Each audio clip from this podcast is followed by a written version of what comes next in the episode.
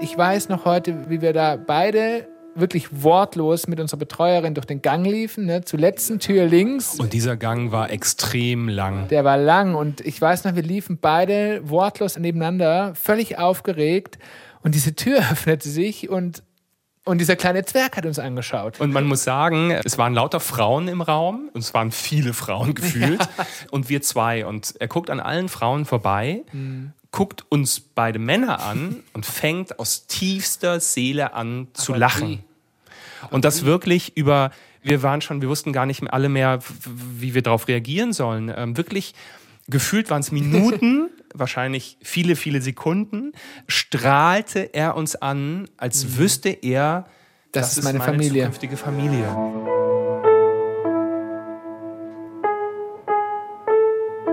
Eltern ohne Filter. Ein Podcast von Bayern 2. Hallo, ich bin Katrin und ich bin diese Woche für euch bei Eltern ohne Filter. Dazu habe ich mich aus München raus aufs Land gemacht und dort mit gebührendem Corona-Abstand Björn, Christian, Hund Anton und Sohn Lukas besucht. Wobei Lukas mich kaum eines Blickes gewürdigt hat. Feuerwehrspielen mit der Patin war viel cooler für den Dreijährigen als die Frau mit den blauen Mikros. Dafür habe ich mich mit seinen beiden Vätern echt lang unterhalten ob Schwulsein und Kinderwunsch sich ausschließen und über ihre ganz besondere Art der Schwangerschaft namens Pflegekindantrag. Ich bin Papa Björn, 42 Jahre alt und wir haben Lukas im November 2018 kennengelernt und so richtig Papa bin ich seit Januar 2019. Und ich bin der Christian, ich bin der Papi in der Familie, ich bin 38 Jahre alt und äh, ja, wir hatten eine relativ kurze Schwangerschaft und bin natürlich wie mein Mann auch seit äh, 2019 Papi. Ich übernehme mal die Rechnerei für euch. Lukas war also etwa eins, als er bei seinen Pflegeeltern eingezogen ist. Und das ist jetzt ungefähr zwei Jahre her. Wie Björn und Christian Pflegeeltern wurden und warum sie davon als Papa und Papi bei Instagram erzählen, darum geht's heute. Über euer Feedback zu diesem Podcast freue ich mich. Schreibt mir über die 0151 20525389 oder eine Mail unter elternohnefilter@bayern2.de. Und weil ihr mich auch noch nicht kennt, stelle auch ich mich noch kurz vor. Ich bin Katrin Hasselbeck, 38 und ich lebe mit meinem Partner und unserer fünfjährigen Tochter in München. Von hier fahre ich also an einem wunderschönen Spätsommertag aufs oberbayerische Land raus. Die drei und ihr Hund leben echt idyllisch. Ich sehe Kühe, Hopfenfelder, Schafe, Wälder und komme schließlich in einer Neubausiedlung an. Schickes Haus, ziemlich hip und stylisch eingerichtet. Wir gehen ganz nach oben, damit Lukas unten in Ruhe spielen kann. Und seit wann seid ihr verheiratet? wir sind verheiratet seit 2014. Seit, 2014, tatsächlich schon. Ja, also wir, haben, wir haben geheiratet 2014. am 28. März 2014. Genau, das war damals noch die Lebenspartnerschaft. Da durfte man ja noch nicht heiraten. Als dann aber Frau Merkel, jetzt schaut er in den Ring, das Datum, ähm, als Frau Merkel um die Ecke kam und sagte, Ehe für alle ist ab jetzt möglich, da haben wir dann nochmal im folgenden Oktober quasi nachgeheiratet. 2017 war das. Damals wurde die eingetragene Lebenspartnerschaft von homosexuellen Paaren der Ehe gleichgestellt. Und das war vor allem für Paare mit Kinderwunsch ein wichtiger Step. Denn damit konnten sie endlich zusammen Kinder adoptieren. Kleiner Geschichtsunterricht. 2001 wurde die Lebenspartnerschaft für Schwule und Lesben ermöglicht. Ab 2014 konnten diese Paare durch die sogenannte Sukzessivadoption nacheinander ein Kind adoptieren. Und seit 2017 eben gemeinsam. Und deswegen haben Björn und Christian vor drei Jahren nochmal geheiratet. Sie wollten ein Kind. Die Geschichte von Björn und Christian als Papas beginnt aber eigentlich viel früher, so vor 20, 25 Jahren. Und da wäre sie aber auch gleich wieder zu Ende gewesen. Eingeschlossen in einer Schatulle, wie mir Christian erzählt. Gemerkt, dass ich schwul bin. Ich kann keinen festen Zeitpunkt nennen, aber es war tatsächlich so, also ich kann mich erinnern als Jugendlicher so mit Anfang 13, 14, dass ich Boybands immer ganz toll fand, dass ich ganz viele Poster von irgendwelchen Boybands im Zimmer hatte, so damals hießen sie Caught in the Act und Worlds Apart und wie die alle hießen. Backstreet Boys waren Lang ist es her. Lang ist es her, genau. Und äh, da habe ich schon gemerkt, oh, ja, ich glaube, ähm, ich stehe tatsächlich mehr auf Männer. Ich habe mich erinnert, dass ich als Teenager mich mit Freundinnen darüber unterhalten, willst du mal Kinder haben, wie viele Kinder willst du mal haben und so. War das bei dir ein Thema in der Teenagerzeit? Spricht man da mit einer Freundin drüber oder hast du immer schon das Gefühl gehabt, ja, irgendwann bin ich mal Papa oder wie hat sich das bei dir entwickelt? Also ich bin in einer sehr großen Familie aufgewachsen und bin immer sehr familiär verbunden gewesen. Das heißt, für mich war eigentlich immer klar, ich will Kinder. Ich hatte immer eine Affinität zu Kindern. Damals schon in der Straße bei uns. Ich war immer derjenige, der auf die Kleineren aufgepasst hat, der gespielt hat und ich wusste, ich möchte Kinder. Ich habe tatsächlich diesen Wunsch irgendwann auch begraben, ja, mit dem Zeitpunkt, wo ich mich öffentlich geoutet hatte, schwul, weil damals, da war ich 18, das ist jetzt 20 Jahre her, da war das einfach noch kein Thema, dass man als gleichgeschlechtliches Paar Kinder haben konnte und vor allen Dingen auch wie. Und deshalb habe ich diesen Wunsch zwar immer gehabt, aber ich habe ihn tatsächlich wie in eine Schatulle gelegt, zugeschlossen und zur Seite gepackt, weil für mich war klar, das wird nie der Fall werden. Wie war das, die Schatulle zu schließen? Für mich fühlt sich das mhm an, als hätte mir ein Arzt gesagt, ich kann keine Kinder bekommen. Ja, es, es, es, tat weh auf der einen Seite, weil man natürlich wusste, es ist ein Herzenswunsch, den man vielleicht versucht hat, dann eine Zeit lang auch zu kompensieren über Patenkinder, über die Kinder meines Bruders, über andere Kinder von Freunden und immer wieder, ja, dann doch das tatsächlich damit zu kompensieren. Ich habe immer wieder für mich gemerkt, das ist nicht das Gleiche, das ist ein großer Unterschied und es tat weh.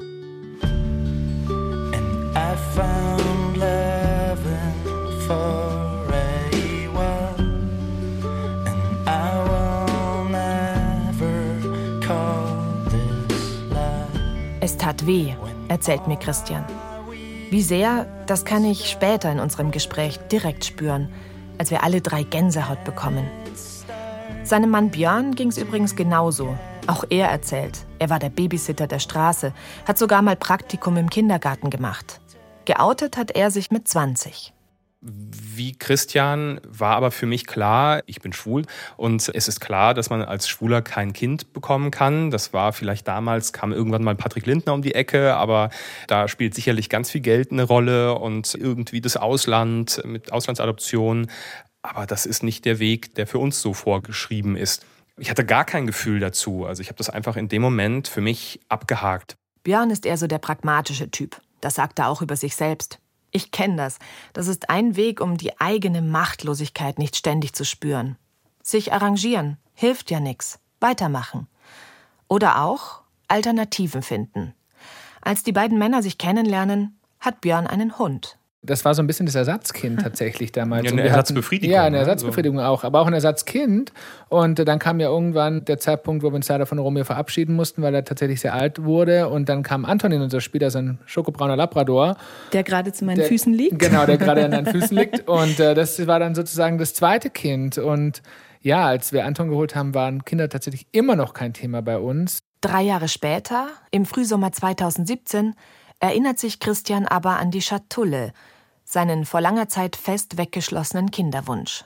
Eigentlich kam Christian um die Ecke und sagte, hey, Björn, kannst du dir vorstellen, ein Pflegekind aufzunehmen? Und ich habe vehement sofort aus der Pistole geschossen gesagt, nein, kann ich nicht. Weil natürlich jeder, und das ist ja das Bild nach außen, Pflegekind bedeutet, Kind kommt in eine Familie, solange die Eltern, die Mutter sich nicht auf der Reihe hat, dann sortiert die ihr Leben und dann wandert das Kind wieder zurück. Das heißt, die Wahrscheinlichkeit, dass das Kind aus dieser Familie rausgeht, aus dieser Pflegefamilie, ist extrem hoch. Und dann habe ich mich darüber informiert, habe das rausgefunden, was man eben so liest in Foren da draußen und habe dann zum Christian gesagt, du, nein, aber kannst du dir vorstellen, ein Kind zu adoptieren? Und Christian natürlich sofort Ja gesagt. Ein Ja, das viel ins Rollen bringt, das einen Prozess für die beiden startet. Irgendwann merken sie, dass die Wahrscheinlichkeit, in ihrem Landkreis ein Baby zur Adoption zu bekommen, gegen Null geht.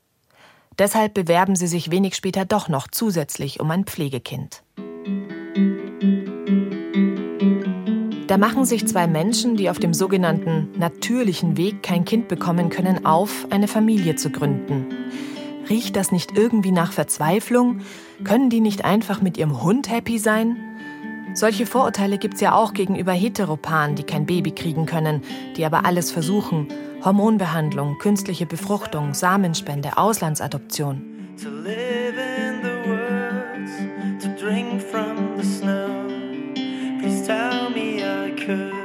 Bei mir lief es vergleichsweise easy. Frisch verliebt wollten mein Partner und ich sofort schwanger werden. Und zack, Test positiv. Die Euphorie, die brach damals aber jäh ab, als ich im Sommer 2014 das Kind nur wenige Wochen später verloren habe. Noch vor dem ersten Arzttermin war mein Mohnkorn abgegangen. Damals war ich kurz an dem Punkt, was ist, wenn ich nicht schwanger werden kann? Keine Ahnung, wie weit ich gegangen wäre. Beim nächsten Mal hat's dann ja geklappt. Aber ich frage mich oft, was Menschen durchmachen, deren Kinderwunsch so stark ist, dass sie echt viel auf sich nehmen, um Mama oder Papa zu werden. Und auch, was das dann mit diesen Wunschkindern macht lastet auf denen nicht ein extremer Druck, der Druck, das größte Glück der Welt sein zu müssen oder so? Pauschal kann man das natürlich nicht beantworten, eh klar. Aber vielleicht wollt ihr ja was dazu erzählen. Schreibt mir das doch mal. Papa Björn und Papi Christian haben sich jedenfalls auf ihren Weg zum Kind gemacht. Um Adoptiv- oder Pflegeeltern zu werden, mussten sie viele Fragen beantworten. Für sich selbst und für das Jugendamt. Und sie haben Seminare besucht. Da trifft man natürlich dann auf die anderen, also die, die auch gerne ein Kind haben möchten. Und das waren vorrangig natürlich Menschen und Paare, die auf dem natürlichen Weg kein Kind bekommen. Also wirklich auch wirkliche Schicksale, die mhm. da, die es da gibt. Und wir kommen da so, wir zwei Paradiesvögel, die wir nach außen erstmal gar nicht sind, aber kommen da rein mit guter Stimmung und Laune und ähm, sitzen plötzlich gefühlt wie in so einer Selbsthilfegruppe und denken so, uh, ähm, was ist denn das eigentlich? Und da dachten wir, geht es los mit Vorurteilen ne, nach dem Motto jetzt, ich sag's mal sehr platt, aber jetzt nehmen uns die Schwulen auch noch die Kinder weg, weil eine Heterofamilie ja es sozusagen zusteht, dann ein Kind zu bekommen. Das haben wir gedacht und das war am Ende gar nicht so. Also das überhaupt war genau das nicht. Gegenteil, ja. Sie waren total neugierig und interessiert. Wir haben ganz tolle Menschen kennengelernt und auch ganz krasse Schicksale am Ende des Tages. Eben diesen Wunsch, diesen immensen Wunsch nach einer eigenen kleinen Familie. Und ich glaube, das ist am Ende auch das Thema gewesen, was wir hatten. Einfach eine eigene kleine Familie zu gründen was ich ganz spannend finde. Wir sind da ja wirklich reingegangen, völlig naiv und völlig mit einer Vorfreude auf ein Kind und letztendlich auch erstmal völlig egal, ob es ein dunkelhäutiges Kind ist, ob es einen asiatischen Einschlag hat, was auch immer. Ähm, uns war klar, wir hätten gerne oder wir möchten gerne Papas werden. Völlig unabhängig davon, ob dieses Kind jetzt Mädchen, Junge, was auch immer ist. Und ähm, Klar macht man sich im Vorfeld Gedanken darüber, gerade beim Thema Pflegekind ist es ein großes Thema, was kann ich tragen? Also was nehme ich mit im Sinne von, welches Paket ja. würde ich mitnehmen für dieses Kind im Sinne von Traumata, körperliche Einschränkungen, aber auch psychische natürlich, die bei Pflegekindern eben ganz oft ein Thema sind, weil man muss natürlich hinzufügen, Pflegekinder werden ja nicht ohne Grund aus irgendeiner Familie genommen und da spielen ganz oft eben Themen eine Rolle. Und eigentlich schon fast gruselig, dass du am Ende eigentlich so ein Kind aus dem Katalog auswählst. Mhm. Also du hast wirklich Fragebögen, die so unfassbar lang sind, dass es kracht. Sehr detailliert ähm, auch, ne? Ja. Zum Beispiel, was wurde da gefragt? Werden da Wünsche abgefragt? Na, du kannst tatsächlich ankreuzen, ob du das möchtest oder ob du das nicht möchtest. Da saßen wir völlig überfordert, ich weiß es noch, unten am Esstisch und haben uns überlegt, okay, in welcher Altersrange hat man ja vielleicht dann noch irgendwie im Kopf und möglichst jung und möglichst klein. Aber sobald es dann daran geht, wenn das Kind eine Behinderung hat, also das sind wirklich so intime Überlegungen und so absurde Überlegungen. Natürlich, klar, auch ein heterosexuelles Paar kann sein, dass es an diesen Punkt kommt in der Schwangerschaft Schwangerschaft kommt dann Information über das Kind, die vielleicht nicht schön ist und wie gehen wir damit um. Und irgendwie saßen wir auch so dort und noch viel detaillierter. Kann man sich vorstellen, wenn die Mutter getrunken hat, wenn die Drogen mhm. genommen hat, mhm. ähm, kann man sich das vorstellen. Wir naiv beim einen Ja gesagt, beim anderen Nein, um dann später erst zu erfahren, okay, die Auswirkungen bei Alkohol sind im Zweifelsfall noch mal größer als bei Drogen. Natürlich kommt es auf die Drogen drauf an, aber das ist wirklich so irre gewesen ich fand auch einer der schwersten, tatsächlich emotionalsten Punkte war, zu entscheiden, wo setze ich das Kreuz. Weil gerade wenn man weiß und man erlebt ja vorab in diesen Seminaren, man bekommt Filme gezeigt, welche Kinder dahinter stecken. Ja. Und da musst du tatsächlich ausgrenzen. Also es ist wirklich, wie Björn das beschreibt, es ist ein totaler Katalogcharakter und es ist so schwierig, weil man weiß, setze ich das Kreuz jetzt vielleicht an der falschen Stelle und dahinter verbirgt sich aber vielleicht ein ganz tolles Kind. Ja Und ich schließe es damit aus. Jetzt muss man hinzufügen, und das haben wir jetzt auch gelernt, diese Kreuze sind nicht in Stein gemeißelt. Wenn das Jugendamt der Meinung ist, sie hätten trotzdem ein passendes Kind, dann sagen sie einem das auch. There is no way to make things right.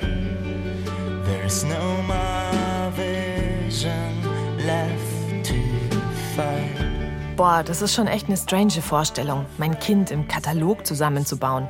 Oder eigentlich eher Kinder auszuschließen, die ich mir nicht zutraue. Aber klar, ich kann es schon auch verstehen. Erstens regt es zum Nachdenken an. Ich habe mir auch in meiner Schwangerschaft überlegt, wie ich wohl damit umgehen würde, wenn mein Kind eine Behinderung hat. Und mein Partner hat sich heimlich gewünscht, dass es ein Mädchen wird. Bei einem Pflegekind muss dann aber noch zweitens möglichst sichergestellt werden, dass es auch passt zwischen Eltern und Kind.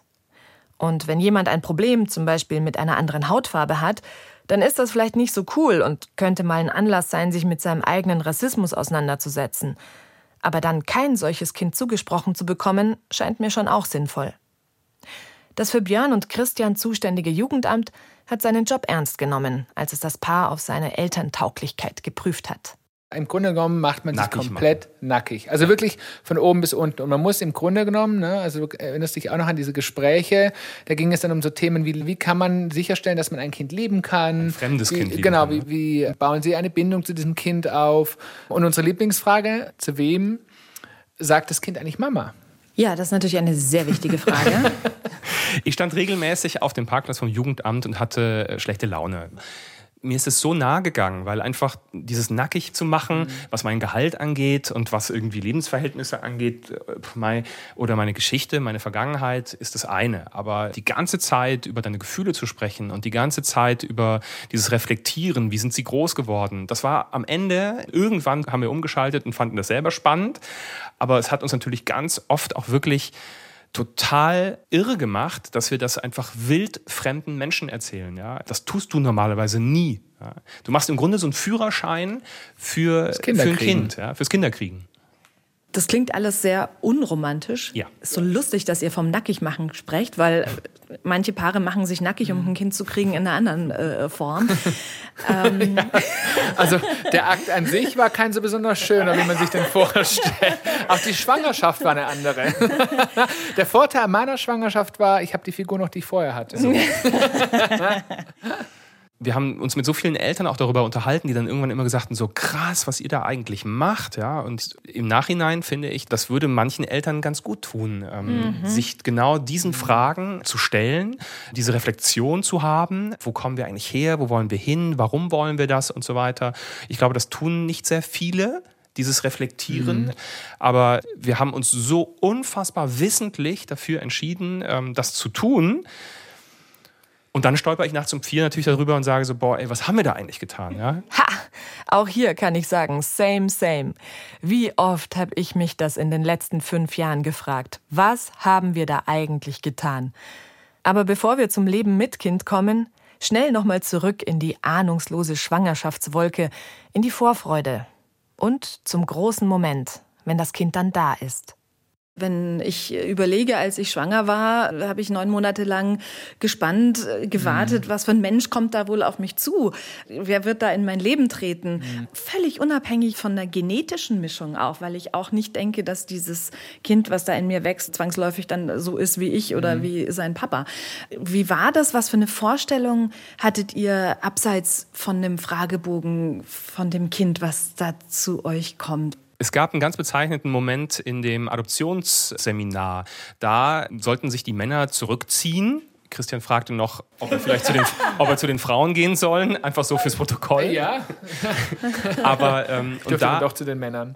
Und da sagte dann ein Familienvater, dass er ein totales Problem damit hat, wenn er dann ein Adoptivkind hat, ähm, wenn das auf dem Fußballplatz irgendwie spielt und total toll ist und dann kommt ein anderer Vater und sagt zu ihm, hey, boah, ey, der ist ja aber ganz der Papa und er kann das gar nicht sagen. Ähm, ich saß da und dachte mir so, krass, was für, also auf was für Ideen man kommt, auf die wäre ich überhaupt nicht gekommen. Vielleicht, weil es bei mir aber auch eben mit 20 diesen harten Cut gab und klaren Cut. Ich kann auf diesem Klar, theoretisch kann ich das auch noch über Leihmutterschaft und so weiter, aber das Thema war für uns nie ein Thema. Also ich komme auf dem biologischen Weg überhaupt nicht da dran und theoretisch kann ich nie sagen, das ist ganz der Papa.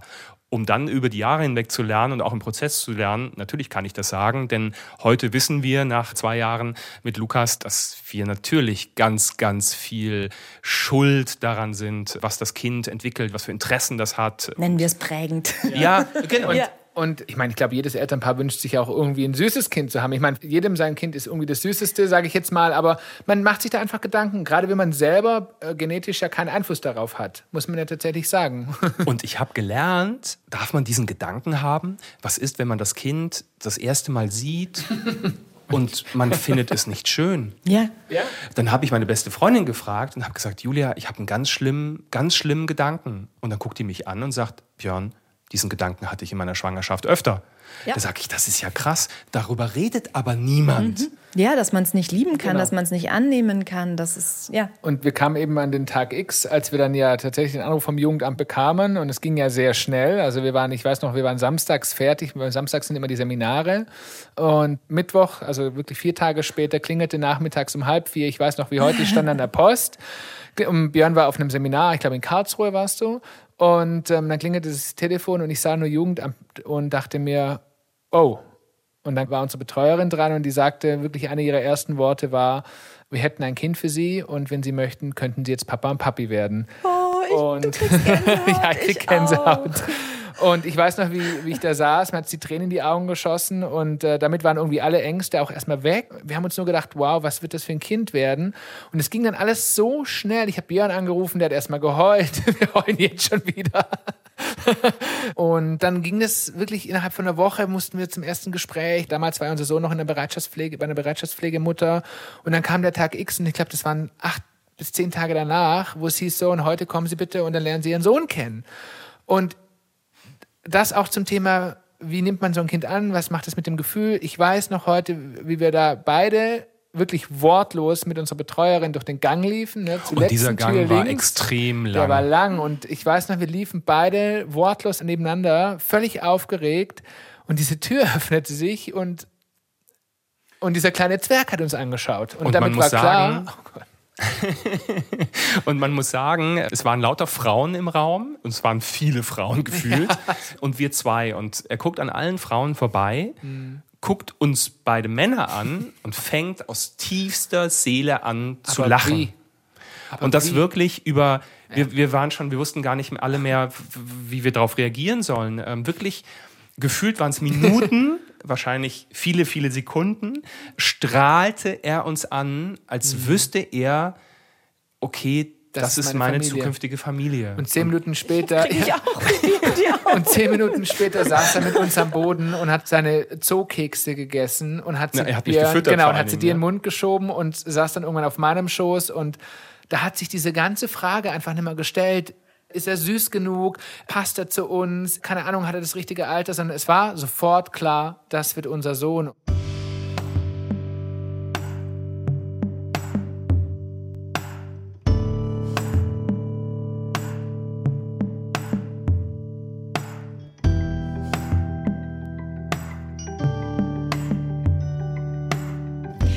Was hat denn diese Rührung jetzt gerade hier im Raum so erzeugt? Spielt da die Schatulle eine Rolle? Ja. ähm, ja, weil das dieser Moment war, den du dir eigentlich in deinem Leben, wenn du dich entscheidest, schwul zu leben, oder damals war das dieser Moment, wo ich. Das war, das war das Ganze. Also, um zu sagen, das war die Erfüllung. Ich muss gerade schlucken. Das war die Erfüllung dessen, um zu sagen, jetzt bin ich komplett und bin ganz. Ich habe es beruflich zu was gebracht, ich bin erfolgreich, ich habe geheiratet, ich habe einen Mann, mit dem ich so lange zusammen bin. Wir haben uns was aufgebaut, wir haben ein Haus, wir sind beide gesund, wir haben tolle Familien, wir haben, wir haben tolle Freunde, aber immer noch der letzte, der, der letzte Aspekt hat gefehlt, das letzte zum endgültigen Glücklichsein und das ist so. Und dann kam das und jetzt ist diese Schatulle offen und es gibt nichts mehr, was unser Leben noch mehr bereichern könnte. Das ist einfach so. Ähm, es ist einfach komplett. Und äh, auch wenn es Höhen und Tiefen gibt, und ich glaube, jedes Elternpaar weiß, von was ich hier gerade spreche, ähm, Kinder haben ist auch anstrengend und ist auch teilweise wirklich, treibt dich an den Rande des Wahnsinns. Als du gerade gesprochen hast, musste ich mich an einen Moment erinnern, als meine Tochter zweieinhalb war. und ich wirklich nicht gerne Mama war. Und ich erinnere mich an einen Abend, wo ich zu meinem Freund gesagt habe, ganz ehrlich, wenn die mein Partner wäre, ich hätte mich getrennt. Mhm. Ich hätte mich schon längst getrennt. So sehr wie die in mein Leben eingreift, äh, freiheitsberaubend, mhm. bindend. Ich kann nicht mehr so über mich selbst bestimmen, wie ich das vorher gewohnt war und gerne machen wollte. Mhm. Also wir genau. wissen, alle Eltern sein ist auf keinen Fall irgendwie nur Urlaub auf dem Ponyhof. Als ich den Satz damals gesagt habe, war mhm. klar, das darf nur ein Mensch in meinem Leben mir meine Freiheit so nehmen, nämlich mein Kind. Mhm. Würdet ihr für euch genauso unterschreiben? Ja, genau so. Also meinen Elterntest haben die beiden jetzt bestanden. Nein, Quatsch. Es ist nur jedes Mal wieder beruhigend für mich, wenn ich höre, dass andere Eltern einfach auch zu kämpfen haben. Und wenn ich dran denke, dass Björn und Christian mir erzählt haben, dass sie vorher Angst hatten, ob sie ein fremdes Kind würden lieben können, dann freut es mich so sehr, dass es so gekommen ist. Und Respekt habe ich davor auch. Lukas kennt seine Mutter übrigens nicht. Das ist ja von Pflegekind zu Pflegekind anders. Er war nur wenige Wochen bei ihr. Und im Moment gibt es auch keine Besuche, auch wenn die Pflegepapas dafür total offen wären.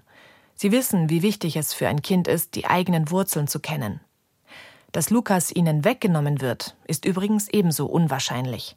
Ach so, und Frauen fehlen auch nicht in Lukas Leben. Er hat zwei Omas und mehrere Patinnen, seine Papas viele Freundinnen.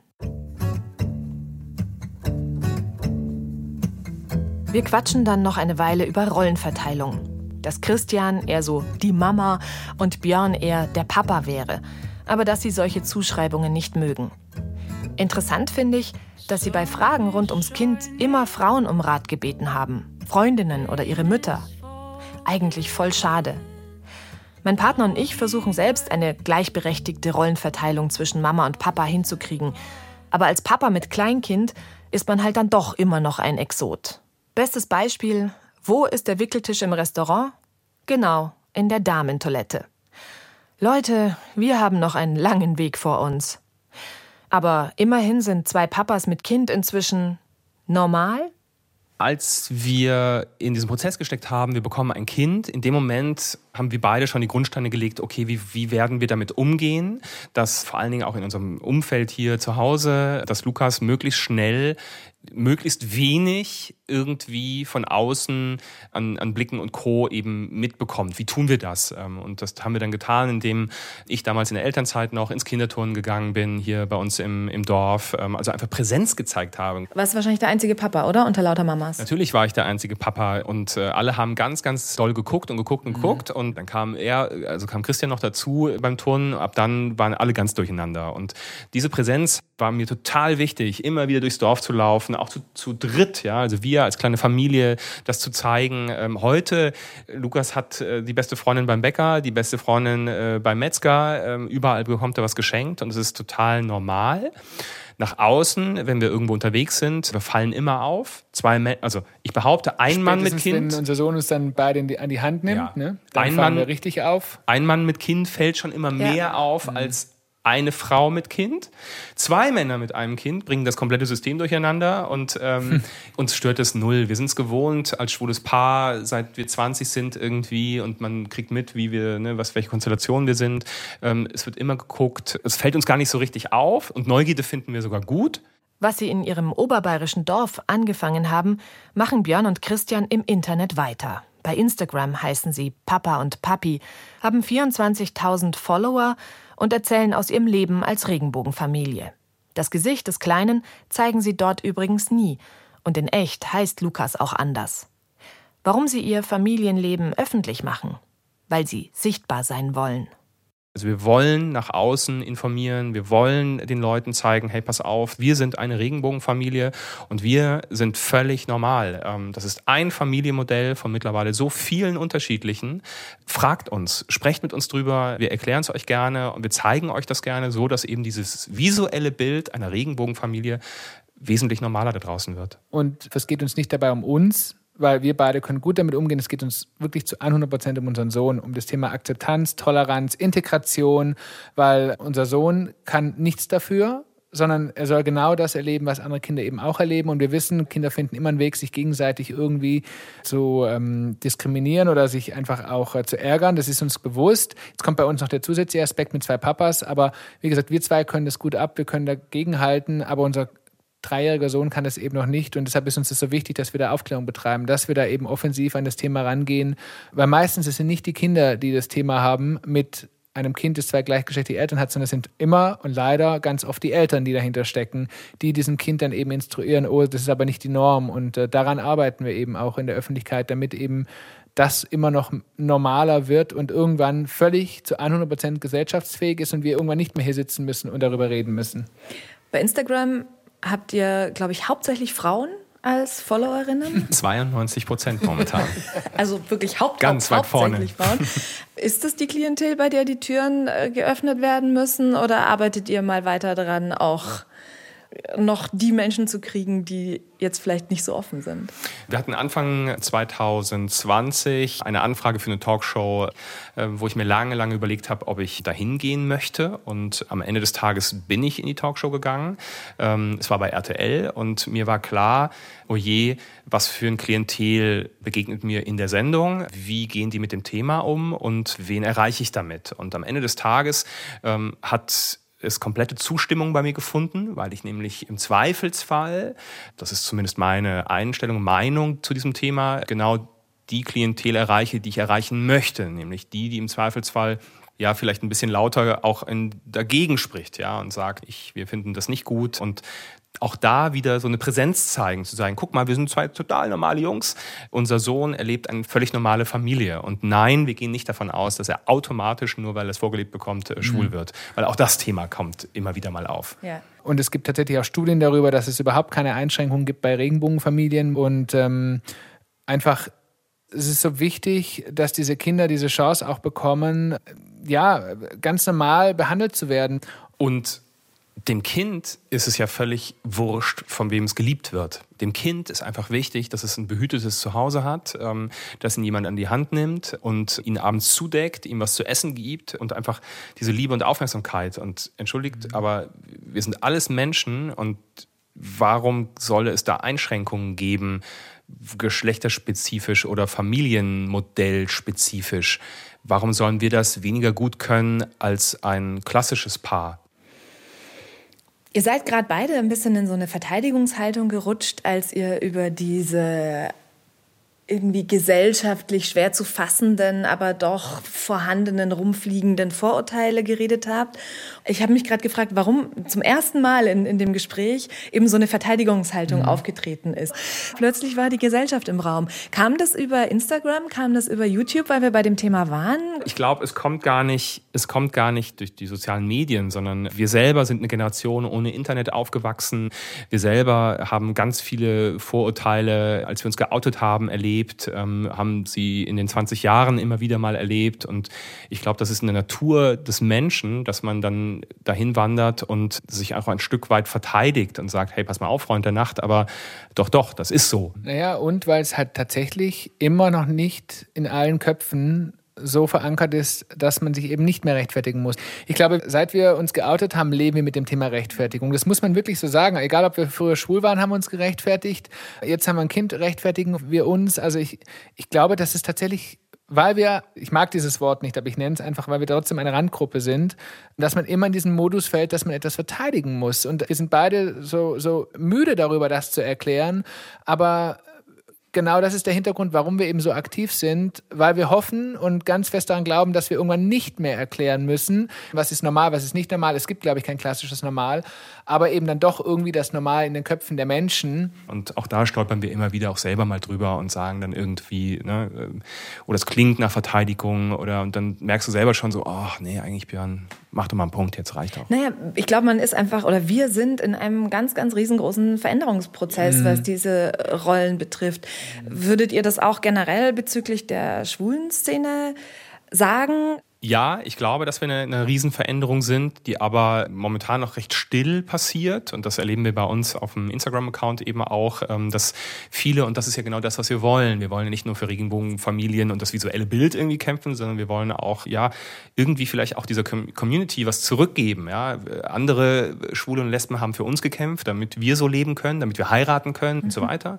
Und ich glaube, dass wir jetzt, wir zwei, so einen ganz kleinen Mosaikstein der Macht haben, der Gesellschaft zu zeigen und, und auch eben unserer Community zu zeigen, hey, pass mal auf, ein Leben mit Kind, das haut total hin, ja, und das ist nicht unmöglich. Das heißt, die 20-jährigen Schwulen von heute müssen vielleicht einen Kinderwunsch nicht in die Schatulle packen. G genau, und wir können uns beide daran erinnern, wie unsere Zeit mit 20 damals war. Und da war Schwulsein, wir gehen in Clubs, wir gehen in die Ecken, wo man, wo man eben unter Gleichgesinnten ist. Und da bewegt man sich am liebsten und so nach außen eher bedeckt und lieber wieder normal. Sobald man aber, wie gesagt, im Club ist, kann man sich ja auch mal, ich nenne jetzt mal ein Beispiel, sehr weiblich zeigen, weil das vielleicht gerade so der Wunsch danach ist. Und äh, heute ist es, glaube ich, so, ähm, gerade die jungen, die sehr jungen Männer, die schwul werden oder auch jungen Frauen, die lesbisch werden, ähm, die dann sehen, ich muss mich eigentlich hinter irgendwas verstecken oder ich muss mich nicht irgendwie anders zeigen, sondern ich kann ganz offen sagen, ich bin schwul und ich möchte aber gerne irgendwann eine Familie haben.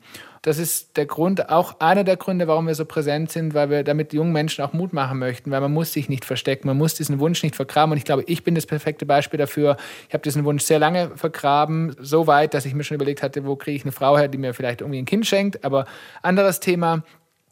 Und heute sitze ich da und denke mir, wow, wie toll, dass wir diese Zeit erleben dürfen und auch irgendwie mitgestalten können, mhm. weil mhm. der Grad der Wandel findet ja jetzt gerade mhm. statt. Yes, der Wandel findet gerade statt.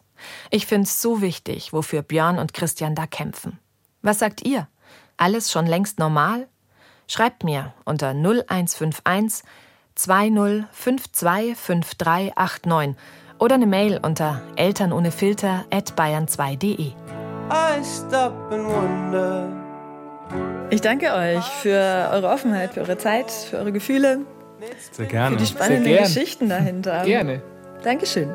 So what should we do? Do you think we can end this contest? Take each other's hands and get back to the surface. Then let's quit this contest and get back to the surface. Eltern ohne Filter ist ein Podcast von Bayern 2. Produziert hat Michael Heumann und die Redaktion hatte Christina Weber. Nächste Woche spricht Russland mit einer Bestatterin und Mama von zwei Kindern. Wie lebt man als Familie, wenn man ständig mit dem Tod zu tun hat? Danke euch fürs Zuhören. Ich bin Katrin Hasselbeck. Macht's gut.